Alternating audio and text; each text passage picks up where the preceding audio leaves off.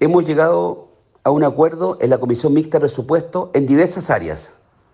En salud logramos que el per cápita sea de 8 mil pesos, tal cual lo pedían los gremios de la salud y cifra que se alcanzó. En ciencias se repusieron los 67 mil millones para estudios del hidrógeno verde y el desarrollo de otras áreas de interés nacional que habían sido rebajados. El gobierno hubo de reponerlo.